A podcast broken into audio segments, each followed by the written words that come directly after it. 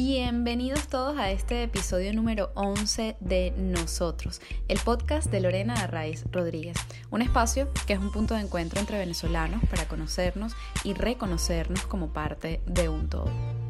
Blue Label Etiqueta Azul, Transilvanian Plot, Los Desterrados, Jezabel, Julián y mi favorita, Liuliana, son los libros que nuestro invitado de hoy ha escrito. Pues sí, es un escritor. Se llama Eduardo Sánchez Rugeles y está llevando ya algunas de sus historias a la gran pantalla, como es el caso de Blue Label Etiqueta Azul, llamada Dirección Opuesta en su versión cinematográfica, que se estrenó recientemente en California. Es caraqueño, o tal vez debamos decir que es de Santa Mónica, barrio en el que creció y que ha sido una de sus mayores fuentes de inspiración, tal como hemos podido ver en algunas de sus historias. Hoy nos habla de su familia enorme, de sus miedos, de sus sueños, de su manera de vivir la soledad derivada de ser tan callado, tan introspectivo, y de su pasión por las historias audiovisuales y por la música. Sin más, vamos a escuchar este episodio número 11 de Nosotros con Eduardo Sánchez Rugeles. Muy buenas tardes, dame dos besos. Eduardo Sánchez Rugeles, bienvenido a nosotros. Esto es un punto de encuentro entre venezolanos principalmente. Entonces, bueno, yo te quiero agradecer en nombre de todos nosotros por habernos acompañado hoy, por estar aquí. A ti, a ustedes. Y bueno, pues vamos a comenzar por el principio. Nosotros te definimos, a ver, Eduardo, eh, eh, como un escritor, sí, pero como un escritor con una sensibilidad muy especial y que además se ha dado a la tarea de contarnos una Venezuela, eh, principalmente una Venezuela o una relación con Venezuela muy particular en cada uno de sus libros y de sus historias, ¿no? Entonces, así te definimos nosotros, ¿cómo te defines tú? Bueno, muchas gracias por la invitación de nuevo. Eh, definirme, eso siempre ha sido un ejercicio muy complicado. Cuando Sin he tenido duda, experiencias así, no con psicólogos, pues yo no soy mucho de ir al psicólogo, pero a veces eventualmente ocurren terapias o reuniones así didácticas y me hacen esa pregunta, ¿cómo te defines? como, Y yo he adoptado la posición de que para evitar decir alguna tontería o algo que suene muy intenso o muy falso, prefiero reconocer mi ignorancia al respecto. No tengo claro, procuro ser. Procuro Ok. ser buena persona, procuro no hacerle daño a un tercero, procuro tener un sistema de valores más o menos coherente en el que creo. Lo intento. ok, He cometi- bueno, cometido errores, como todos. fallos, eh, pero trato de, de- de ir por el buen camino. Es un- una aspiración. Bueno, Más pero de- está bien. Si lo logro o no, no, no lo sé. Estoy en permanente construcción. Eso es importante. Yo te agradezco mucho que, que traigas eso a, a- a este, a este espacio porque si algo eh, tenemos los seres humanos es ese proceso permanente ¿no? de, de creación y co-creación y evolución ¿no? y transformación constante que, que, bueno, que nos hace cuestionarnos además, ¿no? Cada día y, y Y cada, tanto. Cada nueva circunstancia te obliga a refutarte. O sea, cosas es. que no harías hace algún tiempo, ahora te ves obligado así, a... es Y así. estás en esa permanente mutación. Entonces Sí. eso de definirse es como muy Sí. fijo, te fija y, eh, y, eh, Claro. se me hace cuesta arriba. Sí, de repente lo, lo vamos a pensar, ¿eh? Cambiar la pregunta, la palabra definir por alguna otra, ya te lo avisaré. Pero en cualquier caso, este, muchas gracias por esa introducción que de alguna manera te, te- te- ah, nos habla de ti, pero también nos habla de cada uno de nosotros, ¿no? Entonces ahora sí, eh, partiendo de allí, cuéntanos un poquito sobre el pequeño Eduardo, ¿no? Eh, el niño, eh, tus- tus sueños de niño, tus miedos de niño, eh, no sé, esas, esas memorias que yo creo que la infancia y la juventud, la primera juventud, nos marca en gran parte lo que, lo que va a ser nuestra, nuestro tránsito, ¿no? Por, por esto que, que llamamos vida. Entonces, ¿cómo, cómo recuerdas tú eh, tu infancia? Yo nací en Caracas en el año 77, específicamente en Santa Mónica. Y mi evolución de niñez a adolescente, adulto, pasa en Santa Mónica, pero de manera creciente. Desde la, principal, desde la avenida Lisandro Alvarado hasta mis ocho años que nos mudamos un poco más arriba, detrás del centro comercial, O sea, tú, tú ibas como... este, calle Marco Antonio Saluso, y mis padres terminan viviendo en las rutas, en la ruta Ok. nueva. Entonces fue un ascenso. Ok. Yo crecí con, con Santa Mónica, me fui yendo hacia Qué arriba. metafórico eso, ¿no? Es, es una zona que, que me gusta mucho, con la que me identifico, son mis referentes.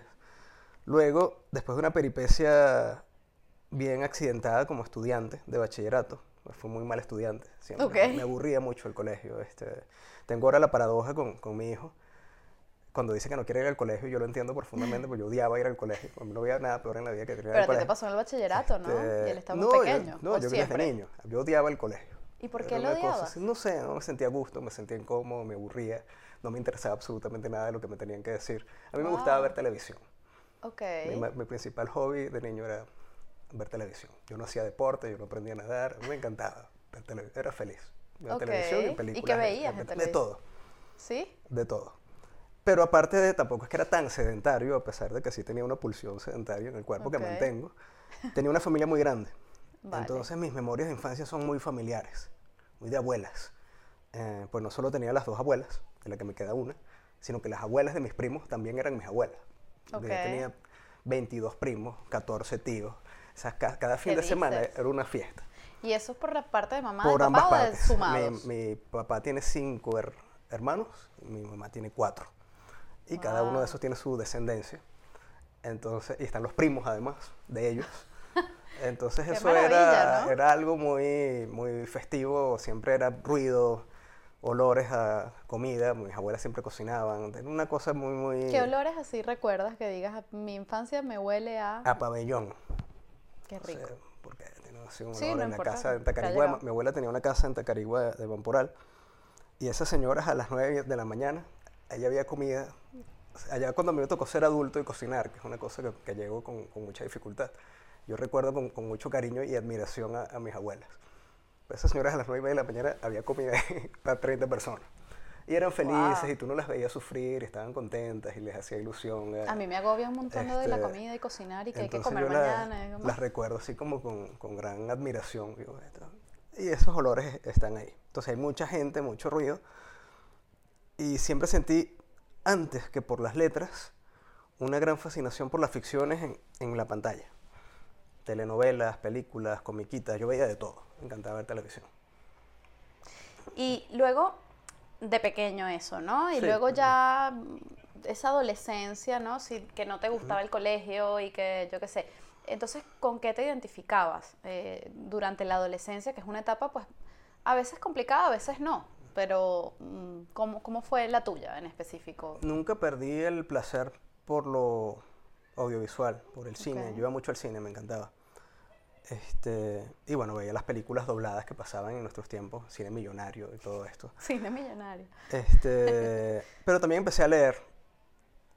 Por, en mi casa siempre, a pesar de que era una casa de abogados, Ok. mis padres son abogados, mi hermana hizo derecho también, había muchos libros de derecho que me aburrían muchísimo, pero también había una pequeña y valiosa biblioteca este, literaria.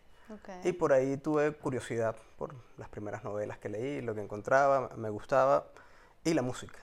La música también siempre estuvo ahí, escuchaba mucha música. ¿Qué tenía un- escuchabas?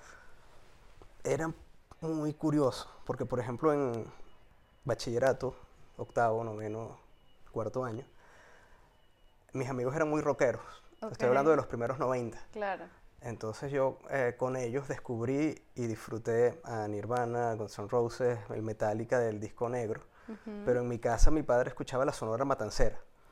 Celia Cruz, Willy Colón, Rubén Blades. Entonces era una hibridación así súper rara y muy rica de la que saqué mucho provecho.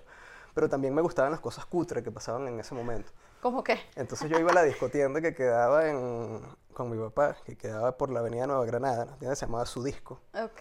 Y yo pedía el disco negro de Metallica y el de y Atrevido y Sensual de Eddie Santiago. Entonces la señora me decía, "Ay, niño, pero ¿tú qué es esto? ¿Qué, tú- qué te pasa? Y yo los escuchaba las dos cosas sin... Aprendí a ser muy, muy ecléptico Ok. con la música, esto, aquello, y, y siempre estuve ahí. ¿Y lo música- eres con en la vida en general ahora? ¿O Eh, bueno, ya uno a medida que, que envejece se hace un poco más prejuicioso. que Entonces, envejece, dice? Por ejemplo, yo no tengo sensibilidad por generación, no, no puedo con el reggaetón. Ya. Este, pero sé que cuesta. es una cosa generacional, es que no, Sí. no lo viví, no significa nada para mí. O sea, no hay ninguna experiencia de mi vida en la que haya estado sonando un reggaetón y por eso me resulte romántico o emocional. este, y me cuesta, se me hace odioso, antipático, entonces lo, lo tengo al margen. Y hay algunos otros prejuicios ahí con algunos otros asuntos, pero limitados. Por, por lo general, eh, procuro ser abierto a experiencias estéticas sobre todo. Ok, ok. Bueno, entonces ese Eduardo adolescente que empezó a mezclar música, ¿no? y, y- y televisión con libros. eh, ya va, perdón. ¿Algún libro que leyeras de joven, de muy jovencito y que te marcara tienes? Así ahora que te venga a la mí me cabeza. gustó mucho en su momento El Señor de los Anillos, Sí. que yo lo descubrí en casa de un familiar. Además Ok. una edición muy bella, una edición como ilustrada que, que para los ojos de un adolescente era muy atractiva. Claro. porque La portada era así como un anillo con un dibujo. Me costó leerlo muchísimo porque es un libro largo. Sí. Este, recuerdo que en el episodio de los árboles del segundo libro me pasé casi un año. Pues Lo leía muy...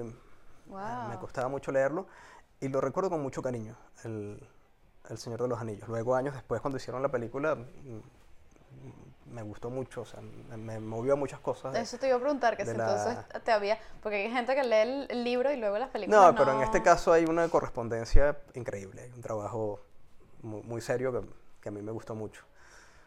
Otras, en mi casa había algunos libros de Julio Verne, Ok. que, con los que conecté mucho, no tanto, no los más famosos, no el viaje al centro de la Tierra, ni el 20.000 leguas viaje submarino, había un libro de Julio Verne que se llamaba Por un billete de lotería, una de las primeras novelas que yo leí. Las Indias Negras.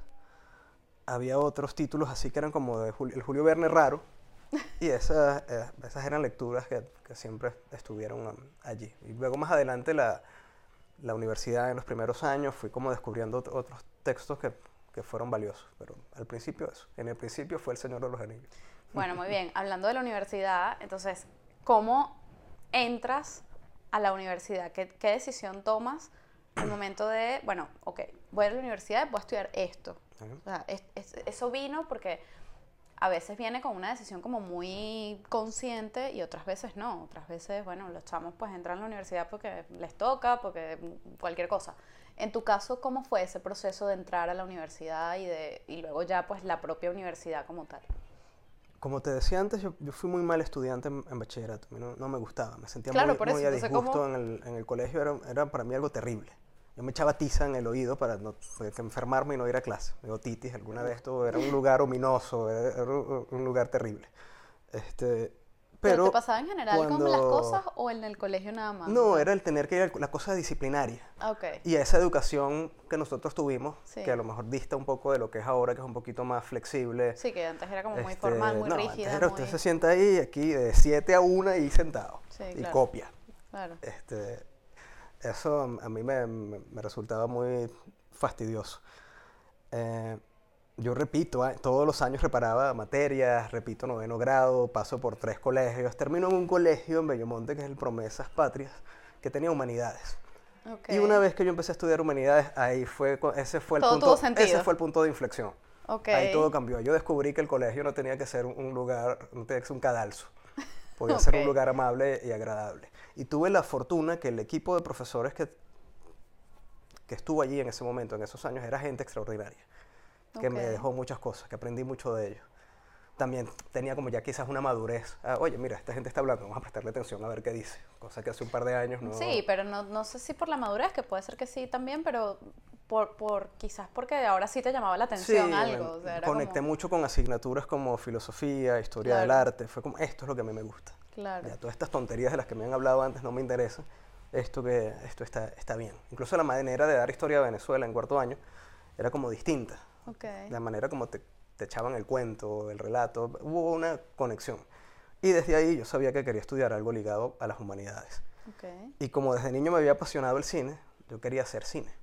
Lo que pasa es que con un promedio de 10.2, estu- entrar a comunicación social, que era la carrera que tenía mayor demanda en aquel Claro, momento, y que era la que en teoría te permitía ser como el puente para estudiar cine, pues también lo podías hacer desde artes, pero Sí, te, te meten aquellas cosas en la cabeza que si estudias artes, letras, te vas a fracasar en la vida, el trabajo y tal, y entonces... Parte de esa este, educación formal y sí, retrógrada que esa quizá- cosa que, sí. que se quedó allí. Em, yo aplico para filosofía en la UCB, Ok. pero el año lectivo no empezaba hasta abril Ok. y yo termino el colegio en julio. Y en esa oportunidad se abrieron unas becas en lo que se llamaba una escuela de cine, que yo no sé si existe. Te estoy hablando del año 96. Ok. Instri- Instituto de Formación Cinematográfica Cotraín. Eso quedaba por la Florida, me parece. Vale. Estamos hablando del año 96 y Cotraín era el protochavismo. En- Del 96, muy Sí, bien. un- cre- yo creo incluso que muchas de las directoras de Cotraín, hasta el día de hoy, son la inteligencia del Canal 8. Y permane- Ok. Hay un par de personajes allí ligados a Cotraín que, que siguen vinculadas a- al chavismo. Entonces era una escuela muy cutre, o sea, Vale. trabajaban con muy pocos recursos, muy ideológica. En, en el, claro, en el 96 se hablaba de, de socialismo, comunismo de una manera muy deportiva. Sí. No tenía las connotaciones que va a ganar esto más adelante y, y yo no lo resentí. Y al margen de, de- de la parte directiva, había gente ahí también muy valiosa. Hmm. Yo tuve un profesor llamado Luis Felipe Carrasquero, a quien yo más nunca vi, no sé qué fue de su vida, pero él nos dio unos talleres de, de dirección, de música en el cine, Ok. que de los que yo aprendí muchísimo y agarré, agarré como muchas cosas que, que aprecio. Cuando llega marzo, yo tengo que decidir si continúo en Cotraín o si me voy a la UCB. ¿Y el curso en Cotraín era anual, Era- semestral? eran ¿Cómo? dos años de carrera, me parece. Lo que pasa es que estaba tan mal orquestado y tan mal montado que ni siquiera tenían un reconocimiento del Ministerio de Educación, no estaban a Era una cosa estaba- rara, Sí, ¿no? era una cosa muy rara. Y llega marzo, yo tengo que decidir si continúo en Cotraín o si me voy a la UCB. Y me fui a la UCB Claro. a hacer filosofía. Y fue una conexión con la carrera desde el principio. En- como muy tímido, como un, un lector de ficción, porque a mí lo que me gustaba era leer novelas. Nunca había leído un tratado filosófico. Para mí la carrera de filosofía fue, este, me enseñó a pensar con una estructura, este, a entender el mundo de otra manera, a, a hablar, vocabulario, todo eso lo siento que lo, lo gané yo con filosofía. Estando en el- los primeros semestres, un estudiante regular, o sea, me, me costó un poco aprender esa disciplina, tuvo, fue, un, fue un proceso. Y estando en tercer cuarto semestre, me entró como una este, pulsión lectora increíble, me estaba disfrutando mucho lo que hacía, tenía tiempo, porque era una carrera nocturna. Ok. Las clases empezaban a las 6 de la tarde. Y yo digo, "Yo también voy a hacer letras. Este, voy a las oficinas de letras en, en la UCB y le digo, mira, quiero hacer letras con filosofía. No, no puedes porque los horarios, el bloque horario es el mismo. Si quieres hacer arte, arte es en la mañana y filosofía es en la noche, y puedes entrar en la modalidad de estudio simultáneo. No, pero yo no quiero hacer arte, yo quiero hacer letras. Entonces me voy a la católica. Y a partir del año 98 yo empiezo a hacer en simultáneo letras en la UCAP y filosofía en la UCB. Wow, además dos mundos un- absolutamente sí, el diferentes. y además el 98, el año de las elecciones. Claro. Chávez, Salas Romer, eso eran dos universos totalmente distintos. Wow. Este, y yo tenía un Fiat Uno y salía corriendo a, la- a las 5 y media de la tarde, salía de la UCAP por el cementerio Claro. a, a la UCB. Y lo pude hacer y lo disfruté muchísimo, no se me hizo cuesta arriba. Este, mis padres me apoyaron mucho, o sea, estaba en la casa, no tenía gastos. Este, y fue una etapa de mi vida de mucha lectura, mucho aprendizaje, mucho escuchar. Era un tipo muy callado, un tipo muy reservado y si ahí estaba, el- tuve profesores extraordinarios en ambas escuelas y disfrutaba escuchar a esa gente exponer, contar sus clases, toda, toda la parte retórica. Y, y creo que esos años fueron muy, muy valiosos en, en ese sentido. Por supuesto, me sentí mucho más a gusto en letras, más cómodo en letras, era como más lo que, lo que yo quería, lo que yo buscaba. Esa carrera salió en cinco años así y la tesis salió así. Filosofía me costó un poquito más, porque terminé la escolaridad y por la misma dinámica de la UCB, que no es el año Sí. escolar, como el, era el, el- el de la UCAP, en- ya en los últimos años del simultáneo inscribía una asignatura, Claro, inscribía sí. dos, inscribía una, y la tesis me, me tomó un par de años a, a hacerla, pero logré sacar las dos licenciaturas, letras y, y filosofía. Y que algo, algo que te haya marcado de la UCAP y de la Central durante esa época. Yo recuerdo con mucho cariño y sí, respeto a muchos de mis maestros. Te puedo nombrar algunos. María de los Ángeles Taberna en, en la UCAP, una mujer maravillosa. Fue mi profesora de Historia del Arte. Increíble. Este, no solo la parte de- del conocimiento de Historia del Arte, sino su... Sí, no estos su- maestros de su- vida, ¿no? Que uno tiene como... A María de los Ángeles la recuerdo con mucho cariño. Este, tuve profesores como José Manuel Peláez también de literatura. Que, y, y hubo un, un profesor de la, de la UCAP que el primer año yo lo odié, pero fue porque me exigía mucho. Ya. Pero ap- aprendí mucho de él. Y, y, am, porque digamos que con las otras asignaturas me gustaba tanto y lo disfrutaba tanto que llegaba el examen y era un paseo. Ok. Se me hacía muy sencillo. No había quizás un reto, ¿no? No había como Exactamente, algo... pero yo tenía dificultades de expresión escrita. O sea, ¿Qué dices? yo cometía errores. Este, El escritor. en- no solo de cuestiones de, de- de gramática, de sintaxis. Había cosas de sintaxis que, que yo hacía mal. Y mi querido padre Jesús Olza era este, talibán con esa, en, en ese tipo de, de formación, porque ese era su trabajo y esa era su asignatura, morfosintaxis del español. Ok. Entonces me molestaba mucho con Olsa porque a mí me iba muy bien en las demás asignaturas, pero en morfosintaxis el- tenía dificultades. Y yo aprendí a escribir mejor gracias al padre Olsa. Algunas de tus historias, ahora pasamos ya un poco a... Vale, te gradúas de la universidad en, ambos, en ambas carreras, cada una en su momento. Eh, tú eres una persona tímida, Sí, honestamente sí. reservado, lo decías hace un rato también. ¿Cómo era tu, o cómo fueron tus relaciones en general durante la universidad? Que, bueno, es una época en la que uno se relaciona un montón, o sea, amigos, no sé qué, las novias, los novios, lo que sea, o sea, es como que hay un momento de explosión de cómo soy yo frente al otro, ¿no? Eh, ¿Cómo, ¿Cómo viviste ese proceso? Y te lo pregunto porque luego vienen entonces todas estas historias que nos has estado contando en, tus en tus libros. Y, y claro, creo yo, y no lo sé, que parten un poco de, de, de eso, ¿no? O sea, no sé, ¿cómo lo viviste, tus Mi, relaciones? mi timidez es selectiva. Ok, bueno, muy bien. Yo hay gente con la que conecto y gente con la que no conecto. Ok, Hay grupos con los que conecto y, y grupos con los que... Si no conecto, es que soy incapaz hasta de, deci- de respirar. Ok, Me cuesta mucho. No entré aquí, no lo logré, no sintonizo, estoy incómodo. estás incómodo. Y ahí me vas a ver muy distante, muy callado, risas de- ed- educadas. Siempre procuro ser educado. Por lo menos las buenas tardes te las voy a Bueno, dar está y bien, eso saludo y me despido. Eso lo intento. Y que hola, bueno, hasta luego. Pero no, si no conecto con el... Si, si- si- me ha pasado muchas veces, me pasa con frecuencia. Si, si no conecto, no, no lo logro. No, ahí no funciona la relación. Bueno, pero entonces eso no es timidez, eso es exactamente selectividad, ¿no? Pero cuando funciona... Es que es una cosa muy intuitiva, no es nada racional. Es una cosa que simplemente ocurre. Ok. Pero cuando conecto, este, soy Daniel Sarcos. Bueno, vale. Cuando hay no sé empatía... exactamente qué quisiste decir con eso, No, pero bueno, vamos el- a pensar el, que anima- algo... el animador de Sábado Sensacional. Ok. Cuando Henry conecto, Silva, por ejemplo, que lo hemos tenido aquí en nosotros, vale. cua- Cuando, hay sintonía, cuando este, me cae bien la gente, cuando estamos trabajando en el grupo hay, eso, hay buen rollo, como dirían acá en España, es increíble. Este, Ok. Mucha química, confianza. Y eh, con estos grupos compartí tanto, bueno, mis mejores amigos hasta la fecha son mis colegas del la UCAP, Ok, este, los que se graduaron conmigo en letras. en letras. exactamente. También puede, puede ser eso porque, bueno, yo también soy de la UCAP y que no, no estudié en la central, con lo cual no tengo la- la- esa experiencia, pero creo, mis amigos que, que tuve de la central, eh, que a lo mejor el tema de que la, la católica siendo, eh, pues eso, tan colegio, en el sentido de que tú ibas a tus clases, este es el horario, este es tal, no sé qué, bueno, como que compartías más con la gente permanentemente quizás que en la central, ¿no? O sea, sí, puede ser. puede que También- haya algo ahí de, no sé, aquí el locura. Bueno, también en el caso de letras era como que la carrera que más me apasionaba. Y Claro. efectivamente, estabas obligado a verte todos los días.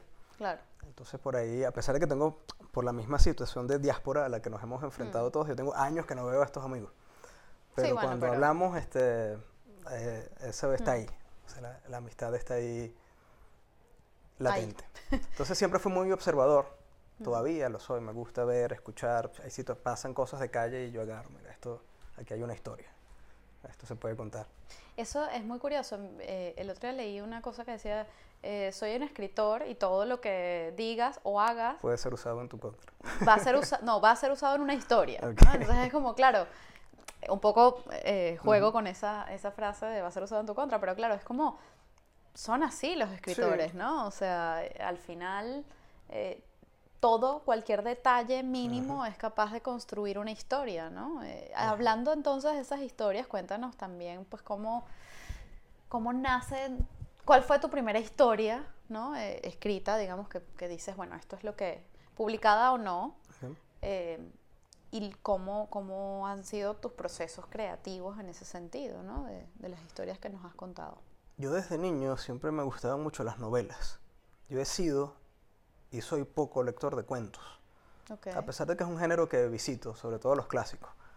Pero yo no soy lector de cuentos. A mí lo que me gusta es la novela. Cuando yo era niño y veía aquellas cosas que tenían 400 páginas, esa, era, la, que... esa era la que a mí me interesaba. ok. Entonces, yo intenté, en principio, escribir algunos cuentos, porque hay una, es mentira, que el cuento parece ser más fácil. Pero, pero no, el cuento tiene sus, Ok. sus dificultades, sus exigencias y, y requiere de- de- del talento del cuentista. Y yo nunca me sentí cuentista, pero aventuré algunos cuentos que no me gustaban, que cuentos, no, creo que es una novela. Ok. Este, y ya cuando yo asimilé que lo que me interesaba a- hacer era una novela, yo empiezo a trazar lo que es el argumento de Transylvania Unplugged, que es mi primera novela. Muy cerebral, muy académica, muy de letras, muy de escuela de letras. Cuando yo tuve un profesor en la UCAP, sigue dando clases en la UCAP, Luis Alfredo Álvarez, este, él fue el que nos abrió, nos presentó lo que se llamó en México la generación del crack. Jorge Volpi, Ignacio. Padilla y toda una mm, propuesta de literatura latinoamericana que no habla de Latinoamérica. Que las novelas transcurrieran en la Alemania nazi, este, en la Rusia eh, comunista, que, el- que los contextos se alejaran totalmente de la cosa venas abiertas, realismo mágico y el imaginario latinoamericano tradicional. Entonces eso a mí me, me hizo mucho clic, me gustó y por ahí yo empiezo a, a esbozar lo que fue Transilvania en blog. Esto que dices de observar y notar cosas y, y ver cuándo aparecen las historias. Yo hago, con mis amigos de la UCAP, hago un viaje de mochilero por Europa del Este en 2006 Wow. y atravesamos Rumania de oeste a este en un carro alquilado. Y en una carretera entre Cluj-Napoca y Sibiu, una carretera perdida en la que no había nada, de repente hay un cartel con rumano, todo escrito en rumano, y abajo dice Hermannstadt, no sé qué y tal, y aparece la palabra Val- Valencia, Venezuela. Y por supuesto hubo un frenazo así intempestivo. Y cuando nos bajamos a leer decía que esa ciudad, Sibiu, el municipio Sibiu, estaba hermanado con Valencia, Venezuela. ¿Qué, aquí, qué? Aquí hay una historia. Esto hay que, esto, es- esto hay que inventar algo relacionado con esto. Y así más o menos empieza a esbozar lo que fue el, el manuscrito de, de Transilvania, que es una novela, es quizás la menos parecida al resto, Ok. porque es la que tiene, te- tiene menos elementos emocionales, sentimentales. Fue más poner en práctica lo que Sí. habías aprendido en la universidad. Bueno, vamos ahora a hacer algo con esto, ¿no? Exactamente. Sí, sí, es muy, es muy cerebral. Entonces, ok. Este, le falta pasión. ¿Y cuál es la más Este, emocional? Yo diría que mm, las otras lo son en- desde Blue Label, Juliana, Isabel, Julián. Todas tienen un alto componente emocional, porque lo descubrí con Blue Label. Ok. Cuando yo termino Blue Label, ah, no es que no me gustaba, porque sí, le, le tuve mucho cariño, pero no le tenía fe. No Ok. pensé que pudiera funcionar. Porque yo escribo Blue Label despechado porque había fracasado con el manuscrito de Transylvania Unplugged en toda mi búsqueda de una editorial, que no lo había logrado. O sea, la llevé aquí, nunca recibí respuesta, la llevé a la otra, no me interesó, la llevé a esta otra sí, pero no. Entonces estaba así como muy triste por- porque Fue como, esto no... mi objetivo de, No de ser escritor no, no funcionó. Y empiezo a escribir una historia echando de menos mi experiencia como profesor de bachillerato, que esa es otra de las grandes paradojas de mi vida. A pesar de que yo odié el colegio y odiaba el bachillerato, terminé dando clases en bachillerato. ¿En qué Este, momento terminaste dando clases eh, bachillerato? del año 2000, 2003 puede ser, a 2000, no, 2004 a 2000, hasta que me vengo para acá, hasta 2007. Estoy cuatro años dando clases en bachillerato y me encantó y lo disfruté muchísimo y siento que se hizo un buen trabajo. Hasta la fecha mantengo buena relación con muchos de mis exalumnos y fue muy fácil. O sea, verle la cara a los chamos y saber que en principio nada de lo que yo tengo que decir te importa, porque tú tienes 16 años y estás pendiente de otros asuntos. Claro. Empatizar con ese disgusto, con ese malestar, se- fue, era- fue una herramienta para llamar su atención y darles las clases de otra manera, invitarlos a interesarse por el arte, por la literatura. Esos años los recuerdo con, con mucho cariño y eso fue la materia prima de, de Blue Label. De Blue. Label, sí. Entonces, eh, echando de menos, yo me vengo a, a España y comienzo a redactar eh, Blue Label eso, con, mis nostalgias de, de, docencia. Y fue agarrando forma, los personajes fueron creciendo, este, la mandé al concurso, mandé al concurso Urla Petri las dos, Transilvania y Blue Label. Porque tú seguías queriendo porque que Transilvania... yo seguía pensando en ese momento que Transilvania era, realmente la, la, más literaria. Y este, el premio lo obtiene Blue Label, se publica Blue Label, comienzo a tener un feedback mm, muy positivo sobre la novela y llegó un momento que dije, ah, bueno, mira, ¿será que es que era esto? No era esto. O sea, lo que el lector busca, lo que el lector reconoce, lo que el lector aprecia, eh, está por aquí. ¿Y qué es eso? ¿Qué es ese por aquí? La, conexión, la empatía. Este, mm, una de las cosas que yo más aprecio de la experiencia de, de Blue Label, más allá de la crítica que, puede, que ha hecho sus lecturas, sus comentarios, es el comentario ingenuo del lector joven. Del lector no de oficio, sino del lector que simplemente busca una novela para distraerse y que le cuenten una historia. Y la gente es súper honesta cuando da ese tipo de feedback, de comentario. Este, mm, niños de 13, 14 años que me escriben así por el ah, que me leí la novela, qué maravilla y tal, me encanta. Me encanta Eugenia. o sea, esas cosas las aprecio mucho. Em, aprendí mucho de eso y siempre traté de tener presente en futuros trabajos que el elemento emocional también importa y tiene un peso tan grande como el, como el racional. Entonces trato que las novelas tengan ese equilibrio. Y lo consigues, creo yo. Se, se, se, procura. Ahí él en su intento siempre de... vale, está bien, te lo, te lo acepto, no pasa nada. A ver, entonces, bueno, eh, construí, fuiste construyendo Blue Label, además, para aprovechar que ya la has mencionado, em, recientemente se ha estrenado la película que, que se ha basado en ella eh, y que, bueno, a ver, pinta muy bien. Ahora, cuéntanos un poquito el proceso de transformar el libro en película y luego, eh, pues eso, ¿no? Lo que, lo que a ti te hace sentir eso. Todavía no lo he podido ver en pantalla grande. Lo he visto en Vimeo en la laptop. y en este caso, quizás en todos los en, Blue Label, eh, Dirección Opuesta. Dirección Opuesta se llama la película, sí. Le, le, abrió la puerta a mi carrera como guionista. Okay. Yo actualmente soy escritor y guionista. Yo antes no era guionista. Em, y a partir de la colaboración con Alejandro Velame para Dirección Opuesta, ya yo hasta la fecha tengo cuatro guiones, cinco, con alguno que esté por allí en, en conversación.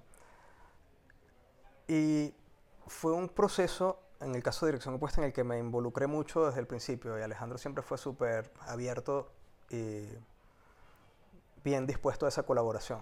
Este, un trabajo muy largo, muy cuesta arriba, porque coincide levantar la película con, con la caída de, de Venezuela, este, económica, social, con toda la cantidad de inconvenientes que ha ocurrido en el país en los últimos, en los últimos ¿Tú la querías convertir en película o surgió aquello? No, yo tenía, como, como, yo se la dediqué, a, la Blue Label dice en su primera página, a la 80H. La 80H es la promoción 80 de Humanidades del Colegio San Ignacio, donde yo daba clase.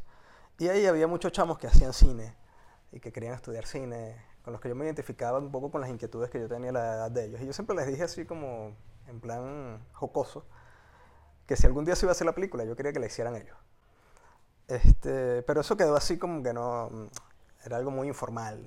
Yo tampoco me imaginé que la novela iba a tener el impacto que tuvo. Me mm. tomó por sorpresa que se agotara en un corto plazo, que se hicieran reediciones, que se leyeran bachillerato, todas estas cosas que le pasaron a Blue Label.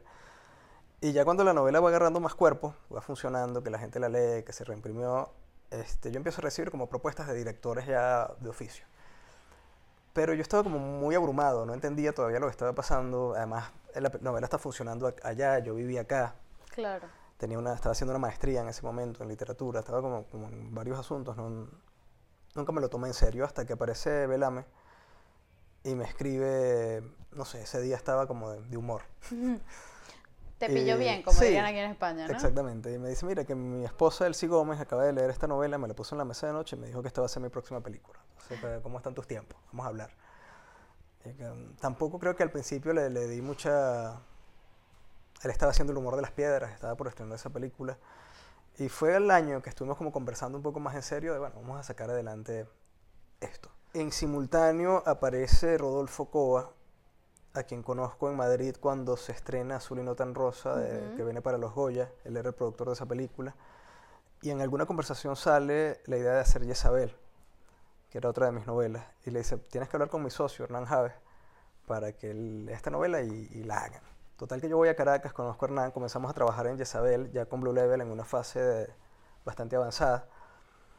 Este, también en medio de este proceso, ya un poco más avanzado, conozco a Claudia Pinto Emperador, porque me la presenta Alejandro. Claudia está estrenando La Distancia Más Larga, triunfa. Un día le digo, mira Claudia, tengo por aquí un- una sinopsis de algo, a ver si hacemos algo. Nos reunimos, esa sinopsis se convirtió en un guion escrito a cuatro manos. Que ya no es este, ninguna de tus novelas. no, es un guion original ya Exacto, que hicimos entre los dos y que no tiene nada que ver con la sinopsis original que yo había redactado, sino que fue eso fue como un punto de partida sí, para fue- comenzar a, a trabajar. Entonces, este año, en teoría, se deben estrenar no solo Dirección Opuesta, este que acaba de hacerlo en California, en el Festival de Cinequest en San José, sino Jezabel de Hernán Javes, coproducción venezolana-mexicana, y una película española, que es la de Claudia Pinto, Emperador. Todo eso ha sido el proceso de escritura de guiones para Blue Label. La relación con los tres directores ha sido muy buena. He aprendido mucho de ellos, me han permitido entrar al mundillo de- del cine y verlo desde otro lugar. Y créeme que se ve mejor desde la butaca. No lo dudo. Es muy competitivo, eh, hay mucho dinero de por medio, ah, es feo. Egos y cosas, ¿no? Sí, también, hay, eh, es muy cuesta arriba, porque es muy caro. Claro. pero también tiene cosas muy amables y tiene gente valiosísima y, y es increíble, sobre todo en el caso de, de Blue Label, en las condiciones que se hizo, con el presupuesto que se hizo, el compromiso del equipo técnico y artístico es una cosa estremecedora. Pasó algo también que fue una preproducción tan engorrosa, tan cuesta Mm. arriba, tan difícil, con tantas pausas, que eso nos permitió hacer múltiples relecturas del guion e identificar cosas que no nos gustaban. Ok. Entonces, mira, esto podemos mejorarlo. Y llegó un momento en el que yo caí en cuenta que hay elementos argumentales de la novela que a mí no me gustaban, que yo sentía que se podían haber resuelto de, de otra manera y que me quedaba ahí un poquito Y inconforme. pudiste, pudiste... Entonces, bueno, si tengo el guion aquí, porque no hablo con Alejandro, le digo, vamos a cerrar esto, en lugar de hacerlo así, vamos a hacerlo así. Entonces yo creo que argumentalmente hay un par de detalles de la película que desde mi punto de vista están mejor logrados en la película que en la novela. Ok. Este, son giros de personajes, cosas que, ele- cosas que se quitaron para que el- la narración fuera un poco más directa. Ok. Y yo estoy bastante satisfecho. El, el trabajo actoral es muy sólido. Esta niña Claudia Rojas hace un trabajo muy bonito, increíble. Este, entonces, en, en general, los paisajes son maravillosos. El trabajo fotográfico de Alexandra Henao también es, es increíble. Entonces, to- hubo mucha mística en ese equipo. Bueno, qué bonito. Yo creo que no hay mejor manera, ¿no? De empezar en el cine que Entonces, bastante... sintiéndote orgulloso. Sí, este, yo, por supuesto, habrá gente que no le gustará. Eh, Bueno, como todo. Ya por ahí... supuesto, como todo, pero claro. yo creo que se, se hizo un trabajo honesto. Ahí se hizo, el- se hizo un buen trabajo. Entonces, estoy muy, muy tranquilo en ese sentido. Bueno, eh, estamos hablando un poco de tu recorrido, tu trayectoria que llaman eh, profesional, ¿no? Este, pudiéramos hablar mucho más, hay muchas más cosas que contar. eh, por ejemplo, de Liuliana, que es mi favorito, pero bueno. También se va al cine. Ya hicimos el guion con Héctor Palma. Muy bien, por favor, esto, esto ya, esto también este año o no? No, el año pasado terminamos una primera versión de guion Ok. y, y Héctor, Héctor viene ahora en abril, vamos a, a hablar y debería comenzar a activarse la preproducción este año, pero yo creo que este es un proyecto a mediano plazo. Además, el tema de Ljubljana a mí me... pues, Esto, esto rápidamente. Porque el, el hilo conductor musical es Sabina. Y yo soy fan de esto, ya lo hemos hablado, pero es que es eso, yo soy muy fan de Sabina y por eso me... O sea, ya cuando yo vi aquello dije, no, esto tiene que ser espectacular. Ojalá Héctor pueda hacer las gestiones para tener los derechos musicales. Ojalá, porque ojalá. son costosos, porque en el caso de Bob Dylan con Blue Label no pudimos hacerlo. O sea, se hizo y cuando nos vimos las cifras, hacíamos tres películas con lo que costaban Claro. seis minutos de, una canción de Bob. Pero bueno, estábamos hablando de, estamos haciendo un recorrido por tu trayectoria, tu carrera, tu vida profesional. Y a mí me gustaría también preguntarte por tu vida, tu carrera y tu recorrido personal en ese trayecto, ¿no? Es decir, mientras tú vas escribiendo todo esto, entrando en el proceso creativo permanentemente, tanto de escribir como de, o sea, novelas como guiones y bueno, todo esto que te, que te ha ido pasando tan, tan positivo, eh, bueno, personalmente, o sea, porque tienes un hijo, Rodrigo, ¿no? Se Sí. llama. Vale, ¿cuántos años tiene ya Cinco. Rodrigo? Cinco años. Cuéntanos de tu vida personal y cómo lograste engranar toda esta historia permanente de, de- de esto que hablamos hace un rato, de los detalles y las cosas para crear historias con tu propia historia, ¿no? O sea, ¿cómo se vive eso?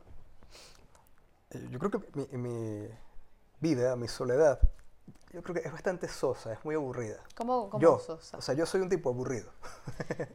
En Bueno, uno te lee y no piensa eso, ¿eh? Quiero decir, eh, mi esposa se ataca cuando sufre, cuando yo le, cuando ella me pregunta qué tal el día y yo le digo que almorcé solo. Está en la calle y almorcé solo. Y ella se siente muy mal. ¿Pero por qué? No, me encanta almorzar solo. Disfruto Claro, almorzar bueno. solo, es placentero. Yo cuando hacía el máster, en uno de los másteres que hice en la Universidad Autónoma, yo me sentía muy incómodo cuando llegaba la hora de la comida y comíamos en el comedor y ya cargabas la bandeja y te sentías, por educación, tenías que sentarte en la mesa con el grupo. Claro. Yo quería ir a sentarme solo a comer solo. A mí me gusta estar solo, yo disfruto mucho la soledad. Y en ese sentido te digo que puedo parecer un tipo aburrido. No.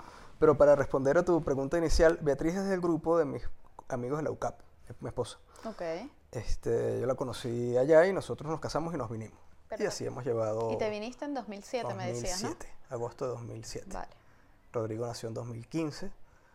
Tuve muchas dificultades con la paternidad en la- los primeros tres años. Sentía que no podía con él. Mi temperamento con, con la infancia era algo agua y aceite. Sí. Pero llegó un momento que no sé si él creció o, o yo cambié de actitud. O las y ahorita, ahorita hay mucha sintonía. Y ahorita con el chamo me llevo súper bien. No, nunca he sido, yo nu- ni en bachillerato, nunca fui de eso que llaman rumbear. Eso que llaman. Sí, yo nunca Pero fui sabes lo que es, ¿no? Sí, pero a mí nunca me gustó ir a discotecas, por ejemplo. Siempre Es un ambiente que se me hace muy hostil. A mí me aturde un poco. Me aturde. No. Un barcito, sí. No, me gusta eso. ir mm, lo, cuando hay Champions, martes y miércoles, bajo al bar a ver el fútbol, ¿Te gusta el fútbol? verlo, jugando. bueno, soy verlo, un verlo. desastre. Pero sí, me distrae mucho, desconecto. Ok. No soy, como llaman acá, forofo. No, bueno. Alguna vez tuve simpatías por el Valencia o por el Real Madrid, pero ya me he vuelto más contemplativo. El que esté jugando mejor, Ok. por lo general me voy por ese, ese club.